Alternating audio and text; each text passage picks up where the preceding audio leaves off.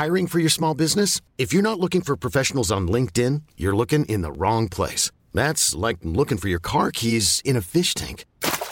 LinkedIn helps you hire professionals you can't find anywhere else, even those who aren't actively searching for a new job but might be open to the perfect role. In a given month, over 70% of LinkedIn users don't even visit other leading job sites. So start looking in the right place. With LinkedIn, you can hire professionals like a professional. Post your free job on linkedin.com slash achieve today.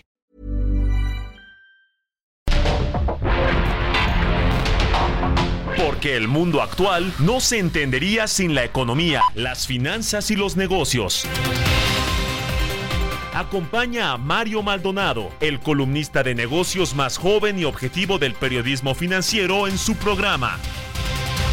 Bitácora de negocios. El resumen.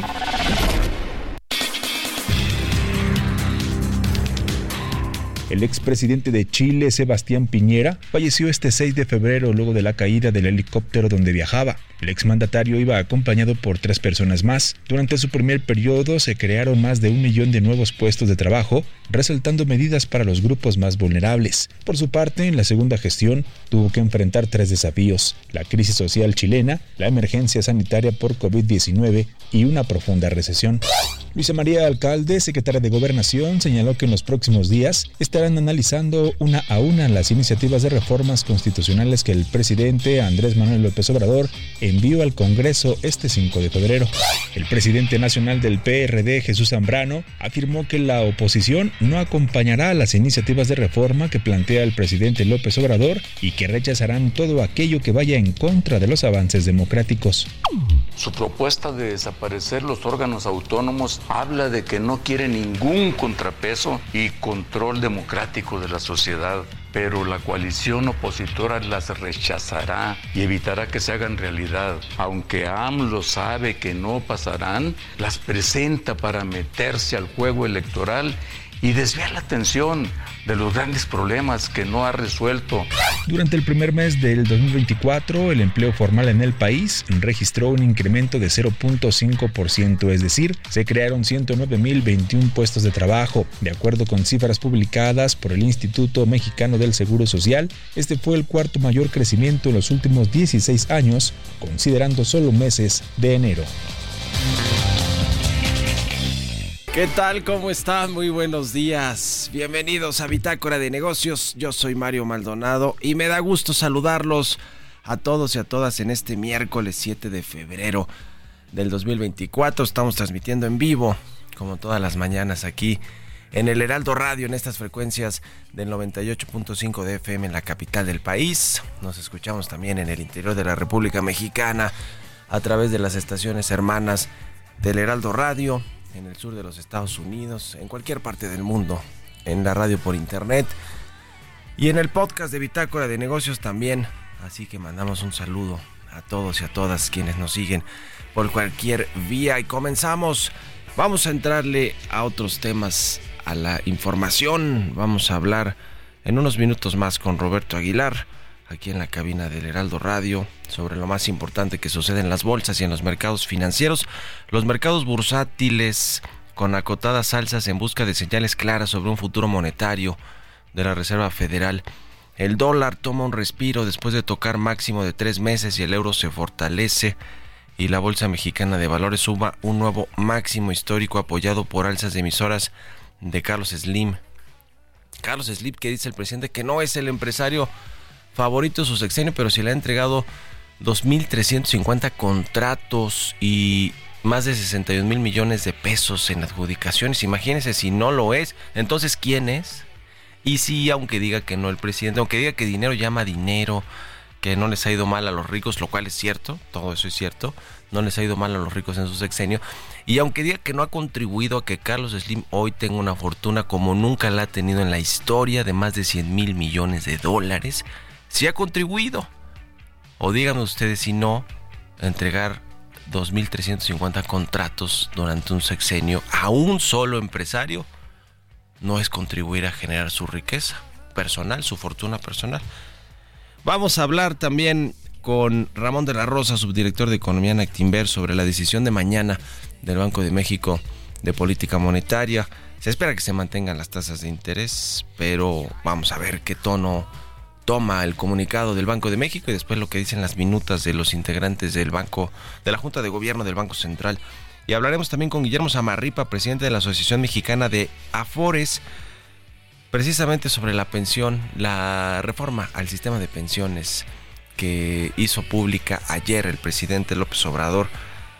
Vamos a platicar de todos los detalles. Parece que es así la, la quieren. Antier fue Antier que, bueno, no las socializó, pero las presentó ya formalmente, se dieron a conocer las iniciativas en texto ayer. Lo socializó todo el presidente lunes, el 5 de febrero. Vamos a, vamos a entrar a los detalles, vamos a ver qué dice la oposición sobre esto, sobre esta reforma de pensiones y qué dicen los expertos y qué dicen las AFORES, porque tiene que ver con los eh, empleados y trabajadores que tenemos una cuenta de Afore. Y hablaremos también con Juan Carlos Anaya, experto en temas del sector agrícola, sobre esta otra propuesta del presidente de prohibir el maíz transgénico, a pesar de que esto ya está en una disputa comercial con Estados Unidos, este tema del maíz transgénico. Le vamos a entrar estos y otros temas aquí en Bitácora de Negocios, así que quédense con nosotros, acompáñenos de aquí hasta las 7. Vámonos a otra cosa, 6 con 12 minutos. El editorial.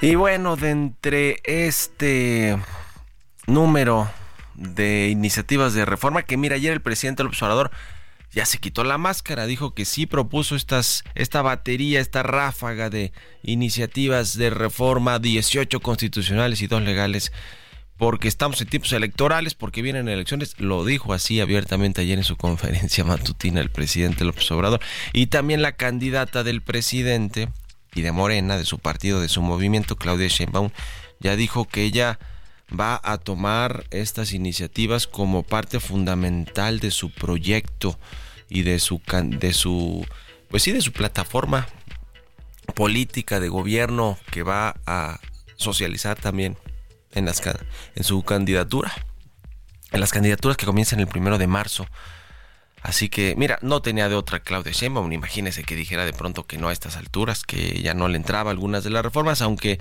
está por verse, ¿eh?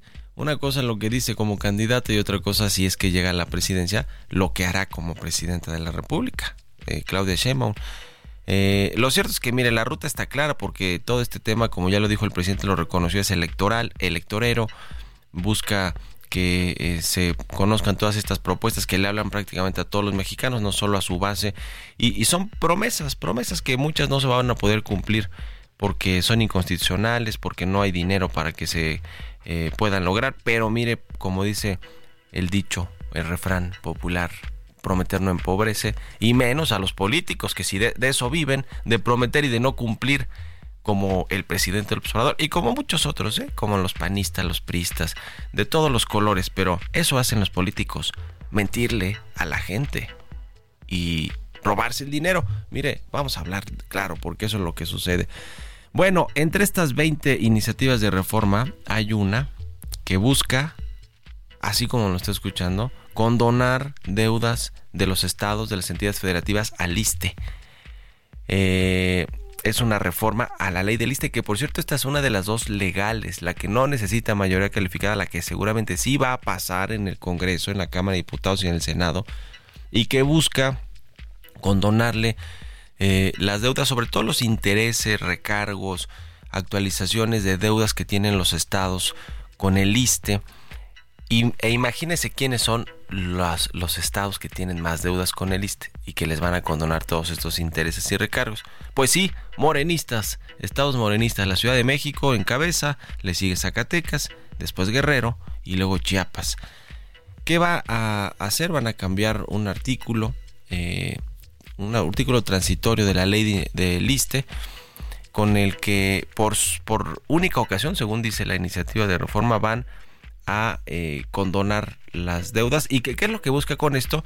Es que tiene una deuda mucho más grande. Lo que van a condonar son cerca de 9 mil millones de pesos, pero entre todos los estados deben casi 90 mil millones. Y lo que dice, eh, o, el espíritu de esta condonación, que, que, que huele a Fobaproa, ¿eh? ese que tanto evoca para mal el presidente López Obrador, es para que pues les paguen lo otro que les deben, pero mire, el otro que les deben son aportaciones a las cuentas, a las pensiones de los trabajadores, precisamente. Entonces suena contradictorio porque pues eh, quieren que paguen, pero no tienen dinero los estados y precisamente lo que más deben son las pensiones, que es lo que no se puede apropiar el gobierno, solo se puede apropiar de ciertos recursos o condonarles pues ciertos recursos que tienen que ver con los intereses. Pero bueno, así las cosas con estas reformas de las cuales nos puso a hablar el presidente, eso sí, ¿eh? hay que reconocer que eso sí sabe cómo eh, poner a hablar a la opinión pública de temas que a él le convienen y le interesan. ¿O no? ¿Ustedes qué opinan? Escríbanme en mi cuenta de X arroba Mario Mal y en la cuenta arroba Heraldo de México.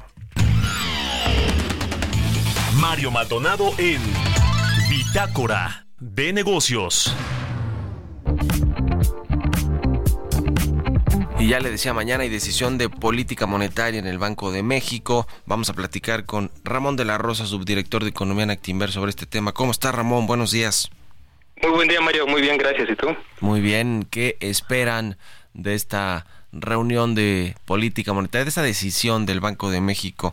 No solo dejar la tasa como está, eh, pero en, en, lo que vayan a decir los integrantes de la Junta de Gobierno. Sí, eh, eh, para esta edición esperamos que no haya cambios, ¿no? Como bien dices, los últimos comunicados del Banco Central eh, no lo han dejado ver, aún, aún no está escrito como eh, que ya puedan reducir tasas en esta decisión. Por lo tanto, esperaríamos que no haya movimiento, pero sí ya esperaríamos un comunicado que te comience a señalar que en la reunión de marzo, el siguiente mes, ya podrías tener esta primera disminución en tasa de 25 puntos base. Es importante mencionar que una disminución en la tasa nominal de 11.25 a 11 no implicaría eh, que tuvieras una política ya monetaria mucho más laxa, ¿no? La realidad es que cuando uno ve la tasa real exante, que es la tasa de referencia actual menos la expectativa de inflación a 12 meses, ya tiene una postura muy restrictiva. Entonces, aunque tú disminuyeras la tasa nominal, esa, esa tasa real exante sigue siendo bastante restrictiva y aseguraría que el Banco Central pues llegue a su meta de inflación eh, en los próximos meses, ¿no? Hacia finales del 24 tal vez. Eh, ¿Ustedes eh, coinciden en que será hacia marzo o hacia mediados del año cuando las tasas bajen? ¿Cuál es el pronóstico que tienen? Nosotros pensamos que lo será en marzo la primera reducción por parte del Banco de México y luego a partir de mayo, junio se iría eh, de la mano con la Reserva Federal disminuyendo las tasas, ¿no? Eh, la realidad es que, por ejemplo, también mañana sale la inflación del mes de enero aquí en México la realidad es que desde la segunda quincena de diciembre este incremento que se ha observado en la inflación general se debe básicamente a tres productos, Mario. Es la cebolla, el jitomate y en algunos casos el gas LP, pero sobre todo la cebolla y el jitomate. Si le quitaras esos dos componentes, eh, la inflación en realidad no hubiera repuntado, se hubiera mantenido todavía con la tendencia a la baja. Eh, si uno ve la inflación subyacente, por ejemplo, que es la que en realidad eh, se ve más afectada, digamos, por las decisiones de los bancos centrales, esa inflación pensamos que el día de mañana estará bajando del 5% que anda hacia el 4.7%. Hacia adentro de la subyacente incluso ya las mercancías no alimentarias, estas que se vieron muy afectadas con los problemas en las cadenas de distribución, ya estaría cerca del 3% la inflación. Entonces, sí vemos eh, condiciones para que el banco pueda comenzar a disminuir poco a poco, a pesar de esta volatilidad de corto plazo que hemos observado. La buena noticia también me parece es que con nuestro monitoreo de precios que le damos a, los productos agrícolas y todo esto, parece que ya el jitomate finalmente ya se estabilizó el precio completamente y en la cebolla también ya comienzas a ver este proceso de estabilización. Entonces, ya no deberíamos estar observando estas sorpresas tan fuertes quincena con quincena. Ese es el tema, la inflación. Y por lo pronto el tipo de cambio no es algo que preocupe mucho, ¿verdad? Al Banco de México, como si en otras ocasiones que era eh, también eh, fundamental en la toma de decisiones de las tasas de interés. Hoy, por lo que vemos en el tipo de cambio, no es de los principales factores que estarán tomando en cuenta para esta decisión de mañana. Sí, no, el tipo de cambio es una variable que ahorita no está generando, digamos, una variable de decisión para el Banco Central bastante estable, no otra vez pegado a los 17, sigue siendo el tipo de cambio que en estos momentos eh, sí sigue respondiendo a los factores fundamentales que pues la llegada de dólares del exterior entre inversión extranjera, exportaciones, eh, remesas que llegaron a un máximo histórico de casi 64 mil millones de dólares el año pasado, entonces eh, son flujos importantes para el país. Donde pensamos nosotros que podría comenzar a haber un poco más de volatilidad en el tipo de cambio es hacia marzo, eh, generalmente tres meses antes de que inicie una elección presidencial en México, como en otros países emergentes, suele haber un poco de volatilidad. Eh, justo también ahí eh, coincidiría con una reducción de Banco de México y que la Fed mantenga su tasa. Entonces podría haber un poco de volatilidad por ahí de marzo, pero tampoco nada para para alarmarse, me parece. Entonces es una variable tipo de cambio que en estos momentos no lo está viendo, creo yo, tanto eh, la Junta de Gobierno, sino más bien las expectativas de inflación del mercado. Eh, muy, brevemente, Ramón, el tema de la elección no le pone presión a la inflación por tanto dinero que hay en la economía. Es un factor que, se, que aparece cada seis meses, ¿no? Pero creo que en estos momentos seguimos observando algunos descuentos eh, que todavía tienen tienes arrastrando procesos de inflaciones eh, altos por todo lo que ya vivimos en la pandemia y las guerras y todo esto. Entonces me parece que esos efectos seguirán teniendo eh, mayor peso en el comportamiento de la inflación, aunque sí, es verdad, por ejemplo, ahora que la inflación estaría en enero, pues más o menos por ahí de 4.9, pensamos que va a disminuir de forma lenta hacia, hacia el 4% o 3.9 a finales de este año, pues justamente por la dinámica que trae la economía en la parte del consumo, ¿no? Que como dices, eh, con la llegada de remesas, eh, eh, los recursos que obtienen las familias, pues el consumo hace que la inflación disminuya de forma lenta. Ya. Gracias Ramón de la Rosa, como siempre, un abrazo, buenos días. Un abrazo Mario, gracias. Hasta luego, vamos a otra cosa, 6 con 22. Economía y mercados. Roberto Aguilar ya está aquí en la cabina del Heraldo Radio, mi querido Robert. Buenos días. ¿Qué tal, Radio? Me da mucho gusto saludarte a ti y a todos nuestros amigos. Dos datos que se acaban de dar a conocer. Uno, en la confianza del consumidor desestacionalizado, que sí hubo un incremento en enero respecto a diciembre, pero lo interesante, Mario, es que dos de los elementos de los cinco que conforman este indicador cayeron ligeramente. ¿Cuáles son? Bueno, pues la situación económica en el momento actual de los miembros del hogar comparada con la que se tenía hace 12 meses. Y el segundo es el mismo, solo que le preguntan justamente a la, la situación económica del país. La ven más, eh, menos positiva que hace 12 meses. También se dio a conocer el dato justamente del sector automotriz mexicano. Fíjate que es interesante porque inició el año justamente con un crecimiento de la producción de autos, mientras que la exportación aumentó 6.82%, eh, la producción casi 10%, la producción de autos se incrementó en 307.069 unidades, en tanto que las exportaciones de vehículos subieron a 254.300 unidades, de acuerdo con los datos que se acaban de dar a conocer por parte del INEGI. También te comento que las bolsas apuntaban justamente a ganancias tímidas, mientras los inversionistas pues digieren diversos resultados resultados de grandes compañías y los comentarios de autoridades monetarias en busca de pistas sobre el calendario de la primera rebaja de las tasas de interés de la Reserva Federal. Ayer, el presidente de la Reserva Federal de Minneapolis dijo que el Banco Central no ha terminado, dice todavía, con la inflación, aunque señaló que la inflación ha bajado rápidamente y que los datos de inflación a tres y seis meses están básicamente en el objetivo de 2%. Además, habló también la presidenta de la Reserva Federal de Cleveland, que dijo que si la economía estadounidense se comporta como ella espera, esto podría abrir la puerta a recortes de tasas, pero también dijo que aún no estaba lista para sugerir cuándo debería darse una política más flexible debido a la incertidumbre sobre la inflación. Y bueno, pues sí, al final vamos todavía hay varias declaraciones en lo que resta de la semana de miembros de la Reserva Federal. Y fíjate que esta nota es muy interesante, Mario. Fíjate, Australia va a introducir leyes que otorguen a los trabajadores el derecho de ignorar llamadas y mensajes irrazonables de sus jefes fuera del horario laboral, sin penalización alguna, con posibles multas para los empresarios que incumplan la norma. El derecho a desconectar se llama, forma parte de una serie de cambios en las leyes de relaciones laborales justamente de Australia y el tipo de cambio cotizando en 1705. Ah, qué eh, avanzados en Australia, mi querido Robert. Es impensable aquí en México hacer eso, ¿no? Sí, aquí haces eso y te sumas a las filas del desempleo. Gracias, Robert. Nos vemos al rato en la televisión. Al contrario, Mario, muy buenos días. Vámonos a la pausa, regresamos. En un momento continuamos con la información más relevante del mundo financiero en Bitácora de Negocios con Mario Maldonado. Regresamos.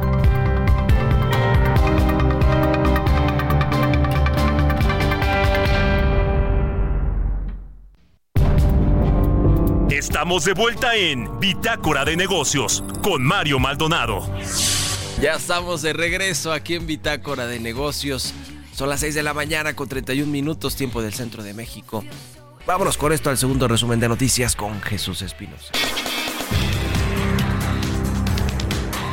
Tras acuerdo con el presidente Andrés Manuel López Obrador, este martes la canciller Alicia Bárcena Ibarra designó como subsecretaria de Relaciones Exteriores a la embajadora María Teresa Mercado Pérez. El nombramiento será sometido a ratificación en el Senado de la República. Los datos de la Secretaría de Hacienda demuestran que pese a los esfuerzos del Servicio de Administración Tributaria, las metas de ingresos tributarios no se han cumplido en cuatro de cinco años de gobierno del presidente López Obrador. En un episodio más del podcast de cada lunes en plataformas de streaming y en YouTube, Claudia Sheinbaum tuvo como invitados especiales a Ernestina Godoy y a Omar García Harfush, donde conversaron sobre los cuatro ejes fundamentales que los llevaron a resultados favorables en la Ciudad de México: coordinación, atención a las causas, más y mejor policía, inteligencia e investigación, además de la coordinación estratégica de la Fiscalía en concordancia con la Secretaría de la Defensa Nacional, la Secretaría de Marina, la Guardia Nacional y la Secretaría de Seguridad del Gobierno Federal, que siguiendo una estrategia conjunta lograron grandes resultados. Los productores de aguacate de Jalisco en el oeste de México incrementarán la exportación de esta fruta a Estados Unidos en 15.227 toneladas para satisfacer la demanda entre los aficionados del Super Bowl, pese a las afectaciones en el producto debido a las variaciones climáticas del año pasado. Entrevista.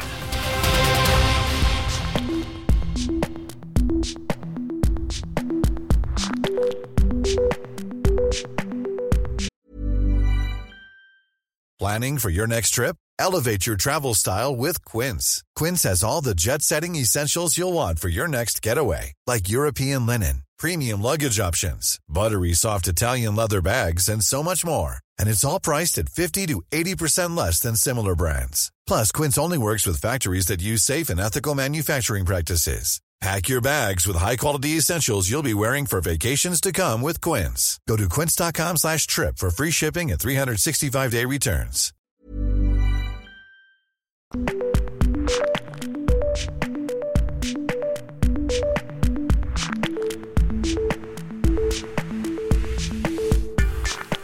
Y bueno, vamos a platicar con Guillermo Zamarripa, él es presidente de la Asociación Mexicana de Administradoras de Fondos para el Retiro, la AMAFORE. ¿Cómo estás, Guillermo? Muy buenos días.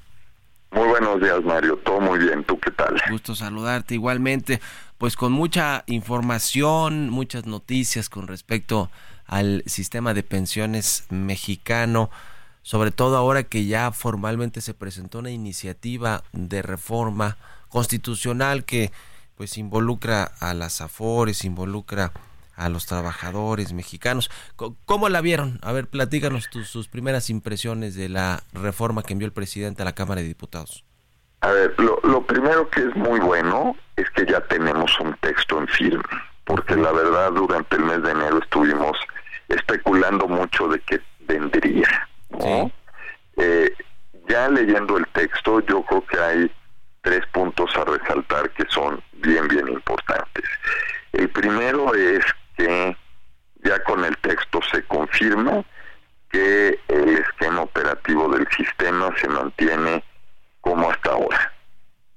Y yo creo que esa es una muy buena noticia eh, para los trabajadores eh, que van a seguir teniendo su cuenta individual y también para el sector y para el sistema financiero en, en, lo general.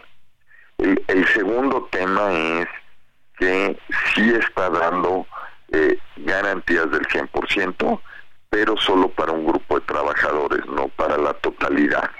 ¿De, de, qué porcentaje estamos hablando? ¿Cuántos millones de trabajadores aproximadamente? Ver, eh, eh, el dato que dicen es, este es el salario promedio del IMSS. Sí, 16.777. Eh, exactamente, actualizado a 2024 por inflación. Sí. Eh, entonces ese es el promedio estamos viendo, pero número de trabajadores debe ser aproximadamente el 70% que están abajo de ese umbral cotizando en el IMSS. ¿no?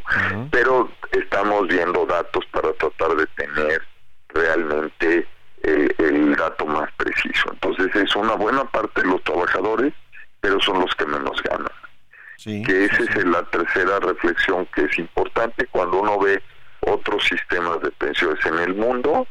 Eh, si bien los promedios son de tasas de reemplazo 80, 70, 60, lo que sí te encuentras en una mayoría es que para el grupo de trabajadores que menos ganan, las tasas de reemplazo, sí son del 100%. Eh, entonces esto es consistente con esa realidad, por eso creo que en el, eh, ya a la hora de verlo, creo que en principios generales de, de lo que contempla la iniciativa, yo creo que es algo favorable. Luego viene, como siempre, una etapa de revisar aspectos puntuales y de detalle para calibrarla bien. Y seguro eso se hará en el proceso legislativo. Ahora, el tema de fondo es los recursos, de dónde van a salir los recursos para financiar estas pensiones. El presidente anunció de entrada un fondo semilla, así le llamó, va a ser un fondo que le denominarán del bienestar o pensiones para las pensiones del bienestar, una cosa así, eh, que tiene 64 mil millones de pesos. Dice el presidente que esa es la propuesta inicial para que eh, tenga eh, este fondo de dinero y después habla de, de otra serie de, de pues de lugares de donde buscan financiamiento que son controvertidos porque tienen que ver con desaparecer organismos autónomos, con los fideicomisos del Poder Judicial, con la venta de inmuebles del gobierno, en fin, eh, eh, eso está por verse pues si, si, si va a poder el gobierno echar manos a recursos, pero los 64 mil millones que anunció de entrada van a ayudar para algo eh, si pasa esta reforma? A ver, yo, yo creo que aquí hay que entender tres aspectos que son importantes. El primero es, tú ya estás eh, diciendo los beneficiarios son un grupo de trabajadores y los que ganan más hasta ese monto. Entonces ya estás poniendo las condiciones y yo creo que con esas condiciones definidas ya se pueden hacer estimaciones de, de impacto, ¿no? Y, y, no simplemente estar diciendo es que esto puede ser carísimo. Entonces yo creo que ya están con esas condiciones se pueden hacer porque ahí vamos a lo que han sido los discursos políticos principalmente de la oposición. Eh, y ha dicho creo que esto es bueno nos gusta pero hay que entender cuánto dinero es y de dónde se va a sacar ya con estas definiciones puedes estimar eso y yo creo que ahí vendrá un proceso eh, político de pláticas eh, y, esa es otra otra discusión. La segunda es este capital semilla de 64 mil millones. Lo primero que hay que tener claro es que esto no es una aproximación de todo el impacto fiscal que puede tener esta propuesta. ¿Cómo se lee es un capital semilla, un capital inicial? Y para eso hay que irnos a la dinámica de cómo se van a ir pensionando las gentes, porque es claro que esta forma aplica a los trabajadores que están en ISTE 2008 e IMSS 2097, perdón, no 2000. Eh, son trabajadores que hoy son relativamente jóvenes y que los que se van a estar pensionando los próximos 5, 7, 8 años son realmente pocos. Y además lo que hay que pagar con este fondo son complementos. Entonces este fondo por la dinámica del sistema, que son los jóvenes que se van a ir pensionando pocos, que el grueso va a empezar en los 2030, es un capital semilla que puede ser razonable de acuerdo con esta dinámica. Eso no se puede entender como que es la estimación del monto que va a costar esta iniciativa. Ok, ok. Ahora, em, eh, el tema de las afores, digo, para, para quitar y dejar claro, quitar mitos y dejar claro que no se tocan los recursos que están actualmente en las afores, ni eh, se cambia ningún régimen, digamos, eh, que, se tiene actualmente con, con estas eh, de fondos para el retiro. Es decir, de corto plazo, tanto además no pase la reforma constitucional que requiere mayorías en los congresos, en el Congreso Federal, pues no, no, no cambia nada para el trabajador actualmente, ¿no? En los hechos. es más, ni aunque que pase la reforma constitucional va a cambiar eso para los trabajadores en los hechos. Porque la reforma no contempla ese eh, ese cambio ni la constitucional ni es de lo que queda establecerse en las leyes secundarias. Entonces yo creo que a nivel de trabajadores y trabajadoras, eh, la propiedad de su cuenta individual y demás sigue siendo una realidad.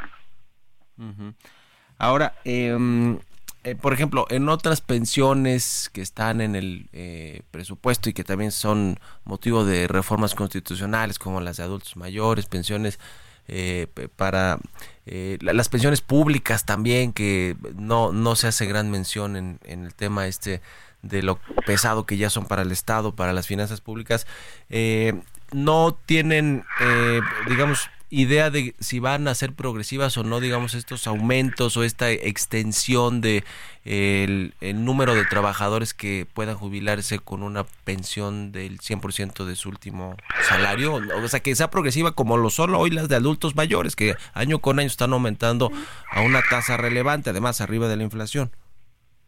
Sí, sí, sí. A ver, el, el tema de los otros regímenes de pensiones de organismos del gobierno federal, estados, municipios, etcétera, tienen leyes propias con condiciones propias eh, y esta reforma que se presentó el lunes no incluye nada respecto de esos regímenes. Sí, sí, no, no, los toca. Entonces esto, eso se, se, se, queda exactamente igual. Esto es para los dos regímenes que en personas son los más grandes es trabajadores del sector privado, ley IMSS 97, trabajadores del sector público, ley de ISTE. Entonces es, un, es una población muy bien definida y acotada y no es una reforma que busca poner eh, o armonizar todo el tema de pensiones en todos los sistemas que hay en México. Sí, sí, sí. Ahora, esta eh, iniciativa que propone el presidente empata eh, con la del 2020 eh, o choca en, en, algún sentido. La del 2020, entre otras cosas, propone que hacia el 2030 se van a elevar al 15% las aportaciones patronales, también para obtener una mejor tasa de reemplazo de los trabajadores. ¿La, la, complementa o cómo se lleva con esa reforma del 2020? Eh, eh, esa reforma del 2020 tocaba varios aspectos. Uno que era fundamental, o yo digo, yo diría el central, es el aumento de la cuota de aportación. Eso sigue igual.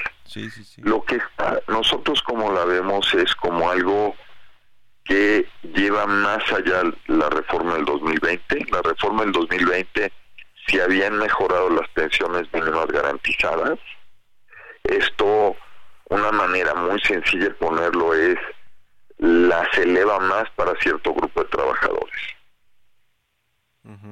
Entonces es de alguna manera tiene armonía, tiene consistencia con lo que se había hecho en el 2020 eh, y lo que hace, digo, de una manera muy, para ponerlo de una manera muy sencilla, es aumenta las mínimas garantizadas. Pues muy interesante. Eh, vamos a ver qué futuro tiene esta iniciativa de reforma del Congreso. Al parecer en la oposición están dispuestos a revisarla, a proponer cambios o eh, pues ver la manera en la que sí se pueda aprobar o mejorar eh, las pensiones de los trabajadores, sobre todo los que ganan menos hoy en México. Ya veremos qué sucede. ¿Ustedes su, su, su, pronóstico es que sí eh, va a tener el respaldo de la oposición? A ver, nosotros como la vemos es esta, y siendo muy pragmáticos. El Congreso normalmente toma tiempo en discutir las cosas y les pusieron 18 reformas constitucionales a la mesa. Yo creo que en las próximas semanas vamos a empezar a entender qué quieren hacer del proceso legislativo y cómo lo van a hacer para tener una idea de tiempos. Y en particular en lo de pensiones creo que han sido muy claros los partidos de oposición de decir, la idea parece buena, el tema hay que atenderlo, pero hay una restricción que es entendamos bien los números. Y yo creo que eso lo que está dando pie es para definir una, un terreno de negociación y que sí puede haber esa negociación. Entonces yo creo que si se dan las condiciones de todo el paquete, que eso son políticas en general, puede haber las condiciones específicas para que esto se revise y se lleven a cabo esas mesas y esos diálogos para transitarle. Entonces yo sí le veo eh, a esta una probabilidad razonable de que fluya durante este periodo. Oye, por último te, te pregunto, eh, Guillermo, ¿van a utilizarse o está en, en, esta iniciativa la idea de utilizar las cuentas inactivas de los de, la, de Afores, de trabajadores, que son muchas, ¿no? Varios billones de cuentas que no están activas y que tienen dinero. Está eh, una idea de unas cuentas, pero no son todas las inactivas. Y justamente algunos de esos temas quedan a la parte operativa que hay que definir. Entonces, como que en esta eh, esta reforma constitucional lo que se cambia a lo constitucional es los principios generales y luego quedan muchas definiciones operativas como todo ese cuenta de eh, todo ese tema de ciertas cuentas sin actividad. Cuáles son cómo son etcétera. Entonces eso habría en su momento que eh, revisar ese esquema de cómo funcionaría. Ya bueno, pues estamos al, al habla, si nos permites, en comunicación. Guillermo Samarripa, presidente de la Amafore, muchas gracias por estos minutos y muy buenos días. No, al contrario, muchas gracias a ti, Mario, y un gusto estar aquí. Que estés muy bien. Hasta luego. Buen miércoles. Es con 48. Vamos a otra cosa. Bitácora de negocios con Mario Maldonado. Y bueno, para seguir con este tema de las reformas, otra que propuso el presidente López Obrador eh, fue la de el maíz transgénico, de prohibir el maíz transgénico, aunque hay una disputa comercial con Estados Unidos, una consulta ya en este tema que es delicado. Vamos a platicar con Juan Carlos Anaya, director general de Grupo Consultor de Mercados Agrícolas. ¿Cómo estás, Juan Carlos? Muy buenos días. Mario, buenos días y bueno, seguimos con el tema de los maíces genéticamente modificados. Sí, caray, ¿cómo ves eh, eh, este asunto? Porque eh, no sé cómo vaya a caer en Estados Unidos, pero más allá de cómo le vaya a caer en el ánimo de los productores y de quien del, gobierno de Joe Biden y demás, es, es, es legal que en medio de una consulta el, gobierno proponga prohibir el maíz transgénico de manera constitucional, además.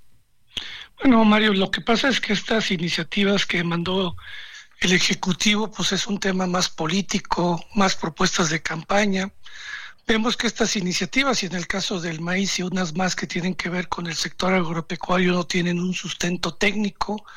Vemos que tiene un alto contenido ideológico. Y como tú señalas, pues estamos en medio de un panel de controversias donde México pues no ha podido demostrar científicamente que el maíz genéticamente modificado causa daños a la salud. Y por otro lado, Mario, en la misma iniciativa se habla que no se permite, no se permitirá la siembra. México no, no siembra maíces genéticamente modificados. No entiendo por qué meter otra vez una iniciativa si México no se permite el uso de maíces genéticamente modificados y creo que el decreto de febrero del 2023 es muy claro que solamente no se permite el consumo de maíz genéticamente modificado para lo que se elabora de masa y harina para tortilla.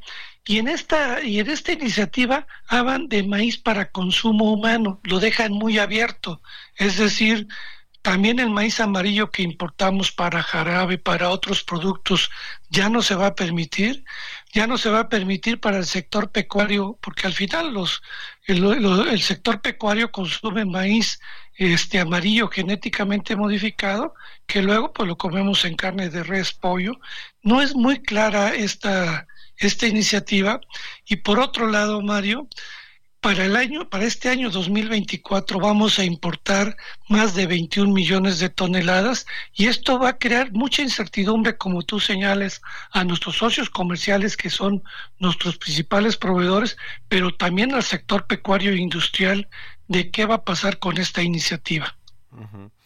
Eh, ¿se, ¿Se sabe cómo va el tema de las consultas? Yo imagino que va a quizá eh, pues darse a conocer el resultado hasta después de las elecciones en los dos países, ¿no? De México en, junio y de Estados Unidos en noviembre y no sé qué harán las nuevas administraciones con respecto a este a este tema, los nuevos equipos negociadores comerciales. Eh, ¿Alguna novedad, noticia de cómo va este asunto?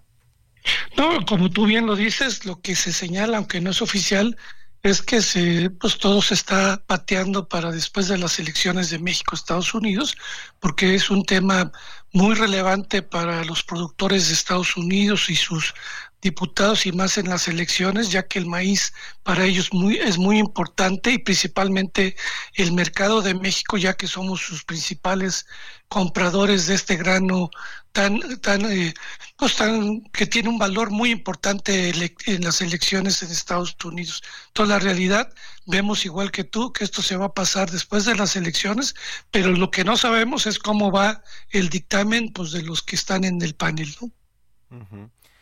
Qué cosa. Mientras tanto, eh, ¿cómo está el tema de la tortilla, de la producción de, del maíz para la importación que sí hacemos, aunque no sea de maíz transgénico, o de maíz transgénico sí, sí la hacemos actualmente, ¿verdad? A pesar de, de estos buenos deseos o, de los deseos del presidente observador, se sigue importando maíz transgénico porque no, no ha pasado reformas o, hay un decreto que sí está en vigor. A ver, cuéntanos, si, si hay, si está llegando el maíz transgénico.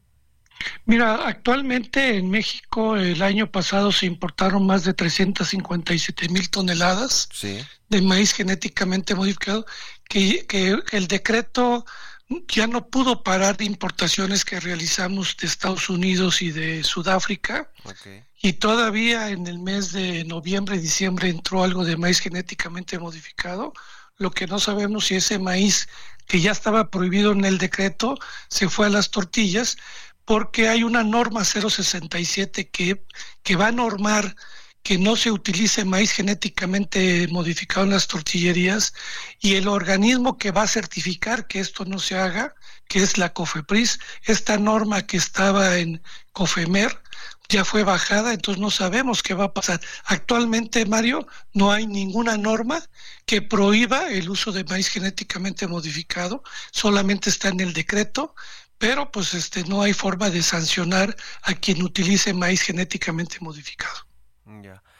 Bueno, pues qué asunto. Ya veremos también si es de las que le ponen atención los legisladores y es la que buscan sacar esta reforma. Se ve difícil, la verdad, sobre todo por el tema del Temec y las y las eh, los paneles que eh, y las consultas que hay alrededor de este sector. Pero lo seguimos platicando y te agradezco, como siempre, Juan Carlos Anaya, estos minutos y muy buenos días. Gracias, Mario. Buenos días. Un abrazo, que estés muy bien.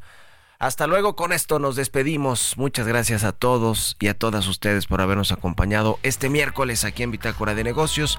Se quedan en estas frecuencias del Heraldo Radio con Sergio Sarmiento y Lupita Juárez. Nosotros nos vamos a la televisión, al canal 8 de la televisión abierta, las noticias de la mañana. Y nos escuchamos aquí mañana tempranito a las 6. Muy buenos días. Esto fue Bitácora de Negocios con Mario Maldonado.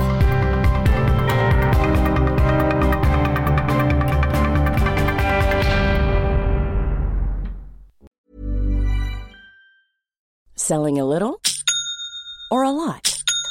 Shopify helps you do your thing however you cha-ching. Shopify is the global commerce platform that helps you sell at every stage of your business. From the launch your online shop stage to the first real life store stage, all the way to the did we just hit a million orders stage. Shopify is there to help you grow. Shopify helps you turn browsers into buyers with the internet's best converting checkout. 36% better on average compared to other leading commerce platforms because businesses that grow grow with Shopify. Get a $1 per month trial period at shopify.com/work. shopify.com/work.